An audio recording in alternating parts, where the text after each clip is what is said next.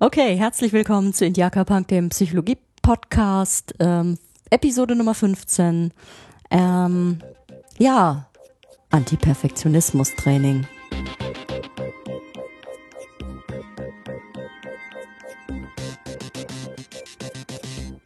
Und da ich keinerlei Pausen heute mache, weil es ein kleiner Selbstversuch ist, ähm, halten wir mal die Einleitungsmusik auch relativ kurz.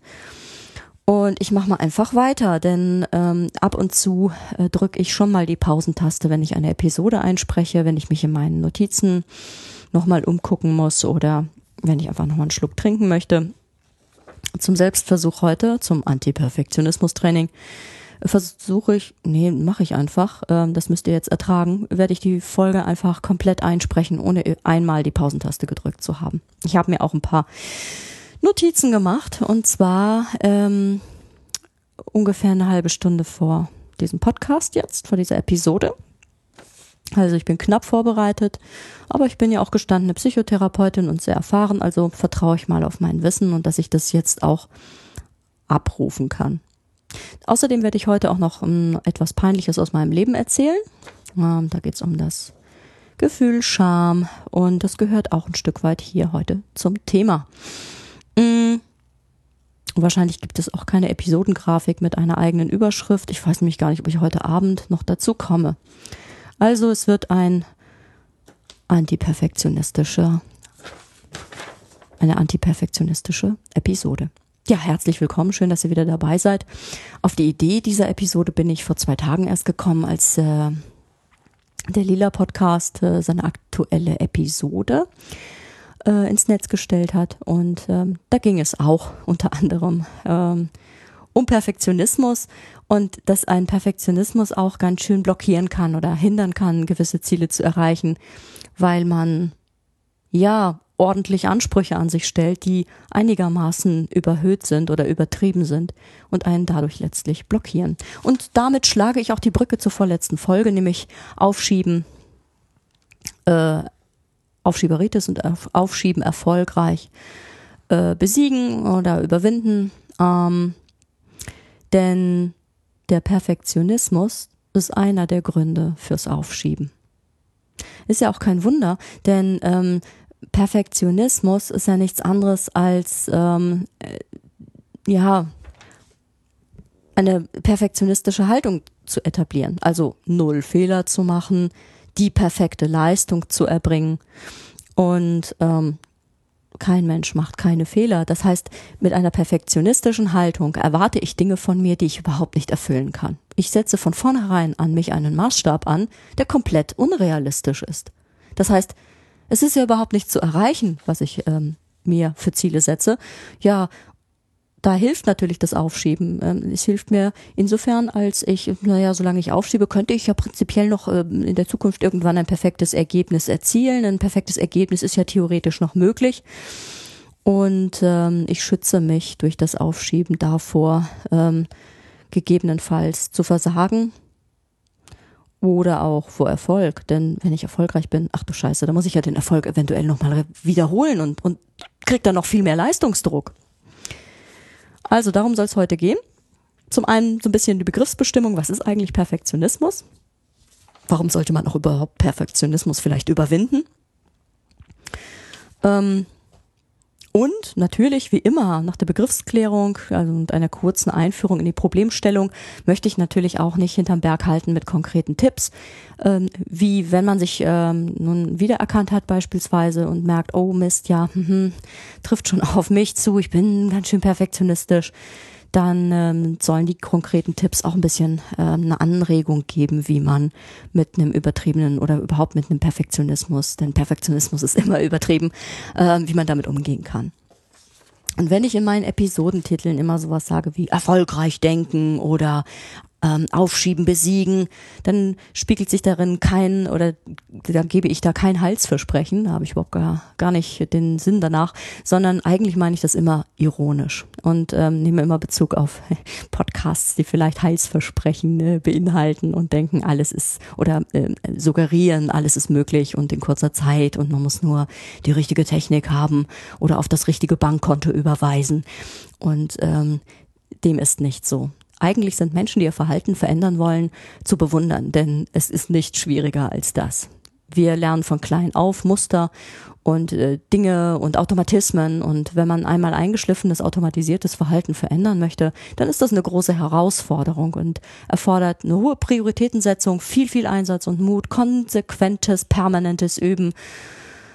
Ja, und dann äh, kommen wir erstmal zu einem Punkt, den ich in diesem Zusammenhang auch noch erwähnen wollte, nämlich wenn ich Verhaltensänderungen tatsächlich plane und es ernst meine, damit tatsächlich irgendetwas zu verändern, dann erziele ich damit nicht nur die äh, intendierte Wirkung, also dass ich ein ganz bestimmtes neues Verhalten beispielsweise aufbaue.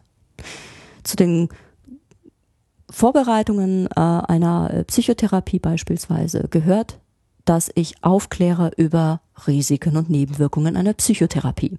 Denn genauso wie beim Verabreichen von beispielsweise Medikamenten ähm, macht äh, oder kann Psychotherapie natürlich auch Nebenwirkungen haben. Wir leben, wir leben nicht im luftleeren Raum. Wir leben in einem System. Wir sind umgeben von Menschen. Wir sind umgeben von, von äh, engen Bezugspersonen. Ähm, wir arbeiten in Systemen. Wir äh, haben unsere Freizeit in Systemen. Wir sind umgeben im System, äh, vom System Familie und groß, größerer Familie, Bekanntenkreis. Und alles, was ich an mir verändere, das nimmt natürlich auch meine Umgebung wahr. Und je nachdem, was ich tue, hat das eine Resonanz. Und die muss nicht immer positiv sein wenn ich lerne, mich besser zu disziplinieren, äh, hat das äh, unter Umständen eine ganze erhebliche Reihe von Nebenwirkungen, die müssen mir klar sein. Wenn ich wirklich viel Ehrgeiz, Mut und ähm, viel, viel Zeit darin investiere, ein Verhalten zu verändern, dann muss mir vorab klar sein, welche anderen Wirkungen ich vielleicht auch noch dadurch erziele, die vielleicht gar nicht mal so angenehm sind. Das gibt es bei jeder Art von Verhaltensveränderung. Nicht alles ist positiv. Äh, alles wirkt in irgendeiner Form ähm, auch auf mich zurück. Und wenn ich zum Beispiel in einer Partnerschaft unterwegs bin, wo, wo mein Partner oder meine Partnerin mich auch immer gestützt hat in meiner Insuffizienz und mich fürsorglich begleitet hat, dann kann, äh, wenn ich das selber überwinde, äh, das auch dazu beitragen, dass mein Partner oder meine Partnerin da eine Aufgabe verliert und vielleicht gar nicht so begeistert ist von meiner Emanzipation so ist immer auch das System mit einzubeziehen und ähm, zu klären, ja, wenn ich etwas vorhabe, könnte das nicht auch unangenehme Wirkungen haben, mit denen ich eigentlich noch gar nicht gerechnet habe, Konsequenzen, die ich eigentlich noch gar nicht absehen kann. Ähnlich ist das auch beim Perfektionismus, denn Perfektionismus ist auch ähm, etwas, das ich nicht ohne Grund erworben habe. Perfektionismus oder eine perfektionistische Grundhaltung, die hat mich irgendwann ähm, bewahrt vor Schlimmem. Und sonst würde ich die ja gar nicht ähm, haben.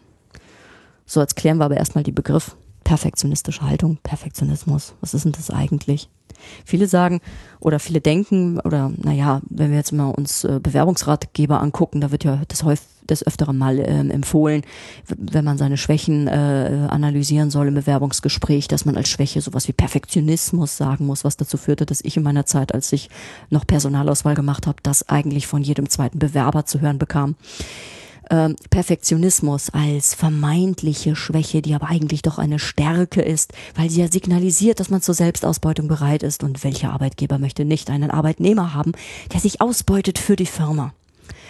Ähm, Perfektionismus wird also mit Leistungsträgerschaft verglichen, mit äh, immer das Beste geben wollen. Und ähm, ja, wer dazu bereit ist, leistet dann auch Gutes und liefert perfekte Ergebnisse ab. Und ähm, ja, das meine ich nicht mit dem Begriff Perfektionismus. Perfektionismus oder das Gegenstück zum Perfektionismus ist nicht äh, Insuffizienz und schlechte Leistungen zu bringen, sondern also man, man denkt ja manchmal, das Gegenstück zum Perfektionismus ist die Leistungsschwäche. Darum geht's überhaupt nicht. Im Gegenteil, Perfektionismus, also dass man gar keine Fehler machen will, dass man die perfekte Leistung haben möchte, dass man das optimale Ergebnis erzielen möchte, den einen wahren Weg, führt dazu, dass man, wenn man es übertreibt mit seinem Perfektionismus, leistungsschwach wird. Denn die perfekte Leistung gibt es nicht. Perfektionismus ist nur ein anderes Wort für überhöhte Ansprüche oder übertriebene Maßstäbe, Und die sind in höchstem Maße unrealistisch. Unsere Welt ist nicht perfekt. Eigentlich ist unsere Welt total chaotisch und es gibt viele Nuancen und es gibt auch immer tausend Wege zum Ziel. Und oft ähm, kann man Dinge unendlich verbessern. Wo will man denn da bitte einen Punkt setzen, um ein Ergebnis endgültig abzuliefern? Es geht also nicht darum, schlecht zu sein. Aber es gibt, äh, gibt einen Unterschied zwischen sehr guten Leistungen und perfekten Leistungen. Nun habe ich ja eben schon gesagt, okay, ja, aber sowas wie Perfektionismus äh, oder generell bestimmte Dinge, die man sich mal angewöhnt hat, die haben ja auch Vorteile. Und das ist natürlich auch so. Auch wenn der Perfektionismus einer der Gründe fürs Aufschieben ist, ähm, sorgt er doch dafür, ähm, dass ich ähm, bestimmte Dinge vielleicht nicht erleiden muss. Man lernt über viele Jahre so etwas wie eine perfektionistische Haltung. Ähm, perfektionistische Haltung bedeutet ja, dass ich fixiert bin auf Ergebnisse, auf sehr gute Ergebnisse, auf vollkommene Ergebnisse. Mein Anspruch schraubt sich ins Unermessliche. Aber so ein Perfektionismus kann eine erhebliche Schutzfunktion haben. Denn ja, Perfektionismus bedeutet ja nichts anderes als, ich will wirklich keine Angriffsfläche bieten. Und schützt damit vor Gefühlen wie Angst, ähm, zum Beispiel Angst vor Versagen, vor Scheitern, ähm, schützt mitunter auch ähm, ähm vor allem, ähm, naja, schützt vor Blamage, also auch äh, die Scham kann es reduzieren. Also ähm, wenn, naja, zum Glück sind kleine Kinder, die gerade laufen lernen, mh, keine Perfektionisten. Denn wenn sie es wären, ähm, dann würden sie gar nicht mehr laufen lernen ähm, denn ähm, sie würden vielleicht mitbekommen, ähm, dass sie am Anfang alles andere als perfekt laufen. Sie torkeln hin und her, wackeln mit Schlagseite, mal in die eine, mal in die andere Richtung, stürzen mehr, als dass sie überhaupt in irgendeiner Form geradeaus laufen können. Aber zum Laufen lernen gehört eben das Laufen lernen. Am Anfang ist es nicht perfekt.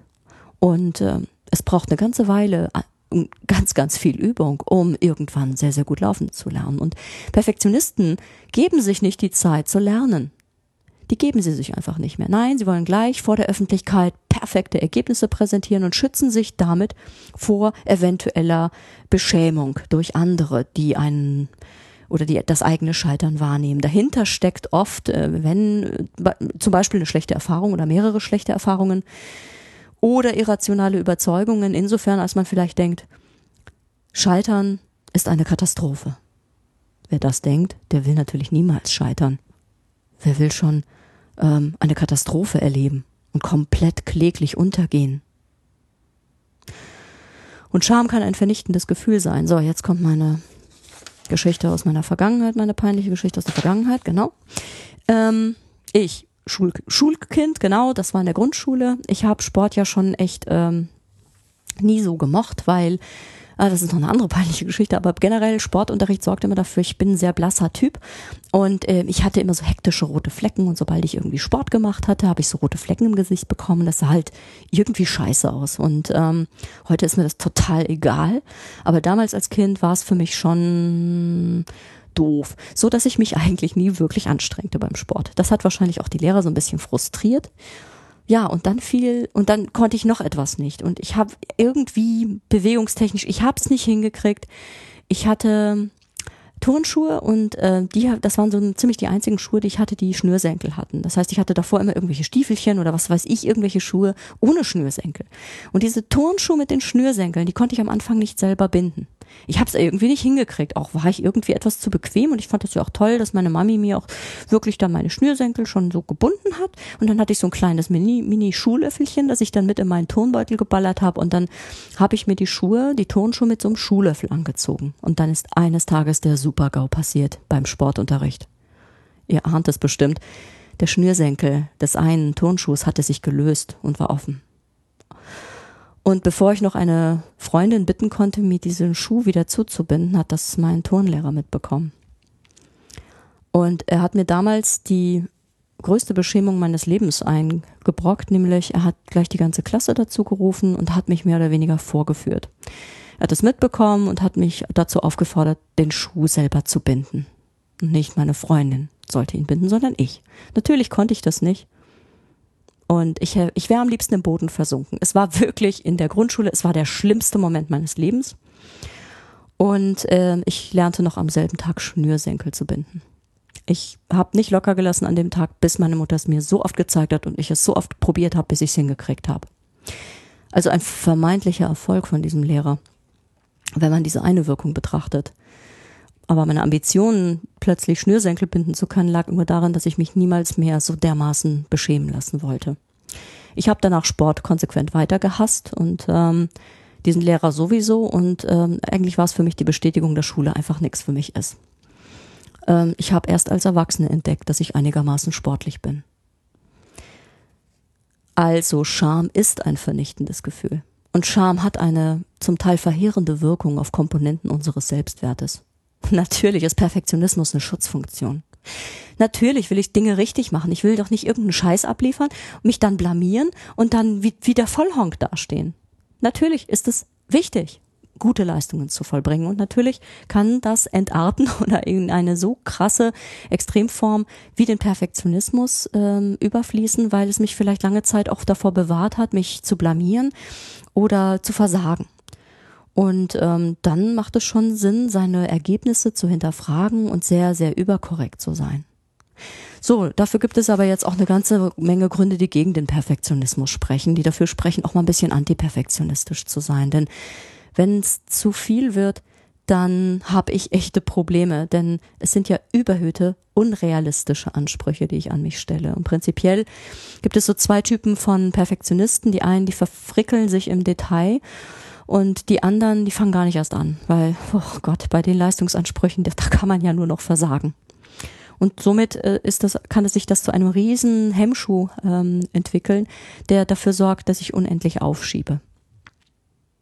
Außerdem kann man sich zu einem nicht so besonders sympathischen Zeitgenossen entwickeln. Man will ja alle Dinge allein schaffen. Man nimmt ja keine Hilfe an. Ähm, und auch Lob kann man als Hyperperfektionist überhaupt nicht annehmen, weil man glaubt dem Lob durch andere ja gar nicht. Man lobt sich ja auch selber nicht. Man hält sich ja auch gar nicht für so toll. Man will ja, und das ist das Geheimnis hinter dem Perfektionismus, ganz oft wird das vollkommene Ergebnis, die perfekte Leistung äh, verknüpft mit dem eigenen Selbstwert. Und ähm, wenn ich übertriebene Leistungsansprüche habe, dann kann ich ja ganz oft gar nicht äh, meinen Selbstwert stützen und halte mich selber gar nicht für so wertvoll. Und dann glaube ich auch nicht, wenn mich jemand lobt. Was noch dazu kommt, man kann selber auch gar nicht delegieren. Ähm, man kann mh, mm, gar nicht Dinge abgeben. Mh. Was auch noch passieren kann und warum man dann häufig auch aufschiebt, ist dann, äh, dass, dass manche Perfektionisten auf den perfekten Moment warten. Die optimale Stimmung den gibt es nicht. Das ist ein Mythos. Es gibt nicht den perfekten Moment. Das ist ein guter Grund zum Aufschieben übrigens. Ich warte auf den perfekten Moment. Quatsch. Wirklich. Es gibt nicht den perfekten Moment. Ist ein Mythos.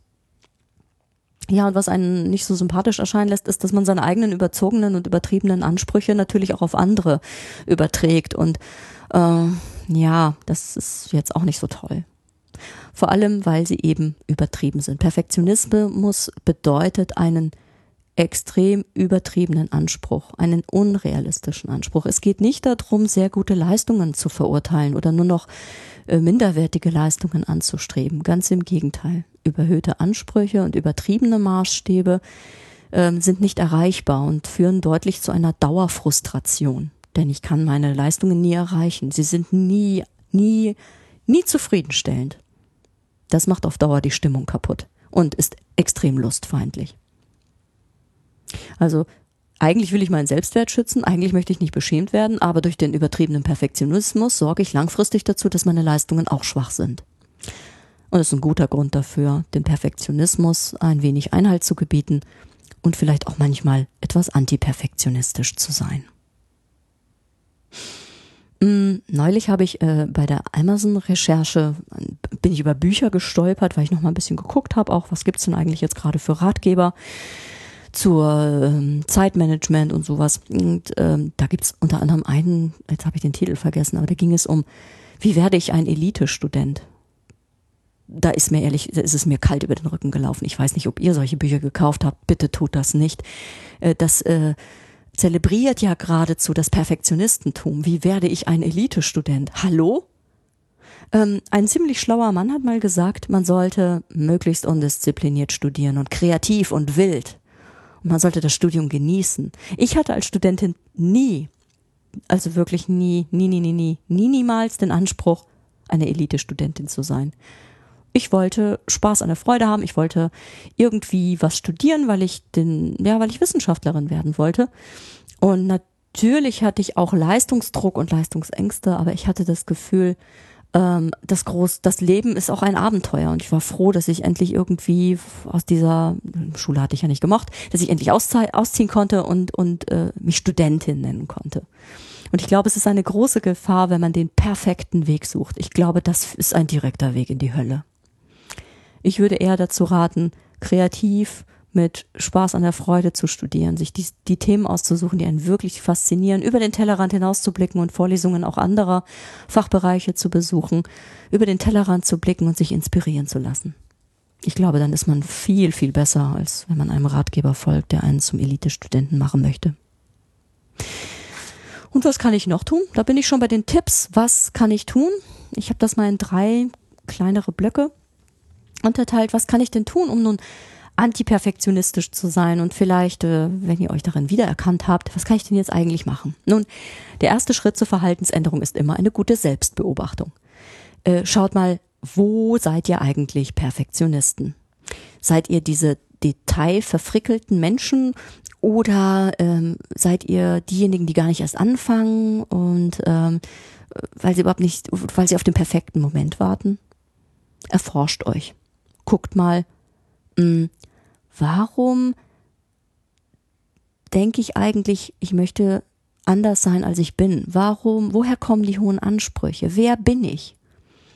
Mm, und was passiert, wenn ich mal nicht so perfekt bin? Welche Gefühle werden ausgelöst, wenn ich mal nicht perfekt bin? Was passiert? Was sind die größten Katastrophen, die eintreten könnten? Und denkt das bitte mal bis zum Ende durch. Warum darf ich nicht so sein, wie ich bin? Warum mache ich, warum, warum habe ich Ansprüche, die meine Leistung immer und immer wieder mh, mm, in Frage stellen? Selbstbeobachtung ist relativ wichtig und es ist wichtig zu gucken, woher die Ansprüche kommen. Dann kann ich mich entdecken, dann weiß ich vielleicht auch viel eher, wer ich bin und was so meine Geschichte ist. Und jetzt merke ich gerade, dass ich vielleicht doch kurz stoppen muss, weil ich die Abspannmusik schon am Laufen habe. Moment, jetzt muss ich stoppen. So, und jetzt bin ich wieder da. Man hört das übrigens in meinen Podcast-Episoden, wenn ich stoppe, weil dann hört man so ein kleines Klack. Und dann merkt man, okay, da ist jetzt eine Pause.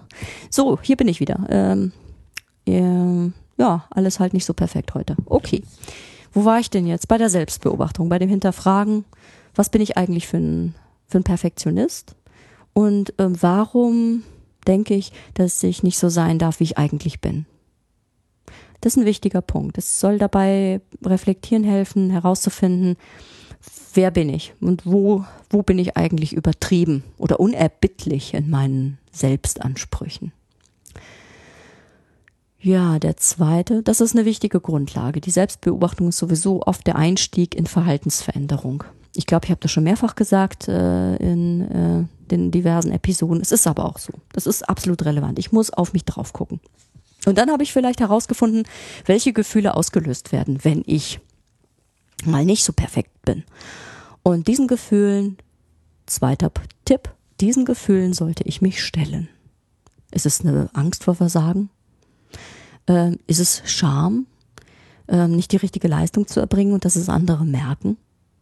Es ist wichtig, sich diesen Gefühlen zu stellen. Und zwar nicht im übertriebenen Maße. Nicht so, wie mir das damals passiert ist mit dem Schnürsenkelbinden.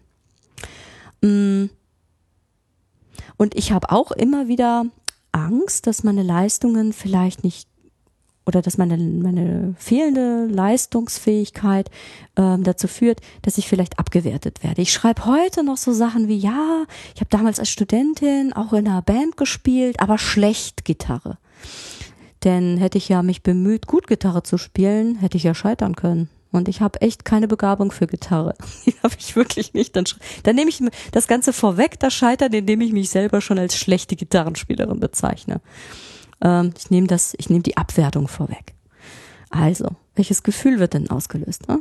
Scham, Angst vor Abwertung. Also, welche Gefühle sind so unangenehm? Und dann, wenn ich diese Gefühle gegriffen habe und weiß, was eigentlich so der, der Haken ist und welche Gefühle ich als ausgesprochen unangenehm empfinde, dann kann ich in einem dritten Schritt dazu äh, übergehen, mich mal ganz konsequent diesen Emotionen ähm, mich diesen Emotionen so würdevoll wie möglich zu stellen. Denn meistens sind die Katastrophen, die irrationalen Überzeugungen, die dahinter stehen, ja, irrational. Meistens sind, ist Scheitern keine Katastrophe. Eigentlich macht ein Scheitern auch äh, unter Umständen sogar sympathischer. Ähm, es zeigt, dass man den Willen hat, etwas zu verändern, den Mut hat, äh, Risiken einzugehen und äh, auch von nicht, nicht von allen Menschen gleich toll gefunden zu werden. Das ist sowieso kaum möglich, dass einen alle gut finden. Wichtig ist, ähm, dass man es probiert. Und ich finde immer, die größte Katastrophe ist, Dinge gar nicht erst zu probieren. Also hinterfragt eure irrationalen Überzeugungen. Sind da Überzeugungen, die eigentlich nur Hemmschuhe darstellen?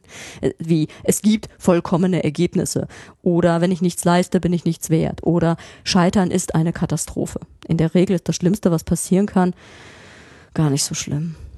Mhm. Also, wie stelle ich mich denn nun schlimmen Gefühlen auf eine würdevolle Art und Weise? Nun, früher dachten sogar Verhaltenstherapeuten in der Frühphase, ähm, wie man mit Scham umgeht, hatten sie sowas probiert wie Shame Attack. Also sowas wie ähm, diese Banane an dem Bindfaden hinter sich durch die Fußgängerzone zu ziehen. Das solltet ihr bitte nicht machen. Das ist nämlich ey, würdelos und total beknackt. Das führt eher zu so einer äh, Situation, äh, dass ihr euch wirklich doof fühlt und äh, auch ähm, abgewertet werdet von anderen. Es geht eher um das Durchbrechen von Alltagsroutinen, von perfektionistischen. Es ist erlaubt oder erlaubt euch selber anders zu sein. Tragt zum Beispiel andere Klamotten. Wenn ihr einen überperfektionistischen, korrekten Kleidungsstil habt, habt ihr da ein riesen Experimentierfeld. Ihr könnt anderen Stil ausprobieren, ihr könnt mal schlampig sein, überhaupt mal gucken, ob das überhaupt auffällt. Experimentierfreudiger werden sich wieder trauen, Dinge zu tun, Spaß zu haben, sehr gute Leistungen anzustreben und nicht perfekt zu sein. Ähm, Antiperfektionismus-Training kann man fast in allen Alltagssituationen etablieren. Und ihr werdet merken, sowas wie eine kleine Veränderung im Klamottenstil, das fällt oft gar nicht auf. Und wenn es auffällt, dann oft positiv. Und das ist so ein erster Beginn. Ihr könnt dann etwas mutiger werden und wilde Farben tragen oder den Kleidungsstil in eine bestimmte auffällige Art und Weise nuanciert verändern. Alles, wo ihr euch nicht das Gefühl, wo ihr nicht das Gefühl habt, euch damit lächerlich zu machen, sondern eher, wo ihr das Gefühl habt, ihr könnt wieder mutig mit äh, Dingen experimentieren. Es geht darum, nicht mehr Hyperperfektionismus oder übertriebenen Perfektionismus zu zeigen, sondern es geht darum, sich wieder Dinge zu trauen und zu merken, dass das möglich ist und dass das Spaß macht. Darum geht's. Und dass Gefühle von Angst und Scham überwindbar sind. Und dass es vielleicht, äh, dass äh, befürchtete Momente eigentlich gar kein, gar nicht so schlimm sind und dass äh, Angst auch wieder verschwindet und das Schamgefühl, wenn man merkt, dass andere Leute mit einem äh, äh, sind und an, an, an der Seite stehen und Dinge gut finden, plötzlich, die man macht. Und äh, selbst wenn man sich traut, mal weniger perfekte Leistungen abzugeben, dass man merkt, man kriegt trotzdem eine Bestätigung und es ist alles gar nicht so schlimm dann hat man die Möglichkeit, ein bisschen locker zu lassen und sich so zu mögen, wie man ist, zu merken, hey, ich bin gar nicht so schlecht und ich muss nicht dauernd betonen, dass ich so und so bin und ich muss überhaupt nicht in hätte, müsse oder müssen oder sollte reden, sondern ich mache das und das und das und ich stehe dazu und das ist gut so. Und das gibt im Endeffekt viel mehr Selbstwert, als unerreichbaren Zielen hinterher zu hecheln. Also, nochmal zusammenfassen. Tipp 1, Selbstbeobachtung. Genau gucken, welcher Perfektionismus-Typ bin ich und was passiert, wenn ich mal nicht so äh, perfekt bin mit meinen Gefühlen. Im zweiten Punkt, sich diesen Gefühlen auch zu stellen. Und zwar drittens auf eine Art und Weise, ähm, die würdevoll ist und trotzdem experimentell und ein bisschen kreativ, um einfach mal mit den Grenzen zu spielen und die auszuloten und zu merken, dass vielleicht meine Regeln oder mein übertriebener Perfektionismus äh, an ganz, ganz vielen Stellen durchbrochen werden kann. Das war's schon für heute. wow, ich bin fertig. Und äh, ja, habe die halbe Stunde gefüllt und jetzt ähm, ja, möchte ich mich verabschieden und ähm, auch brauche auch jetzt erstmal einen Schluck Wasser. Ähm, ich hoffe, es hat euch gefallen und wir sind äh, äh, oder ihr hört nächste Woche wieder rein. Ähm, hat mir heute Spaß gemacht, ein bisschen eine andere Folge gewesen, so ohne Punkt und Komma und mit einem wilden Notizzettel, den ich jetzt auch zur Seite lege. Ich wünsche euch eine antiperfektionistische und erfolgreiche Woche. Bis nächsten Donnerstag. Macht's gut. Tschüss.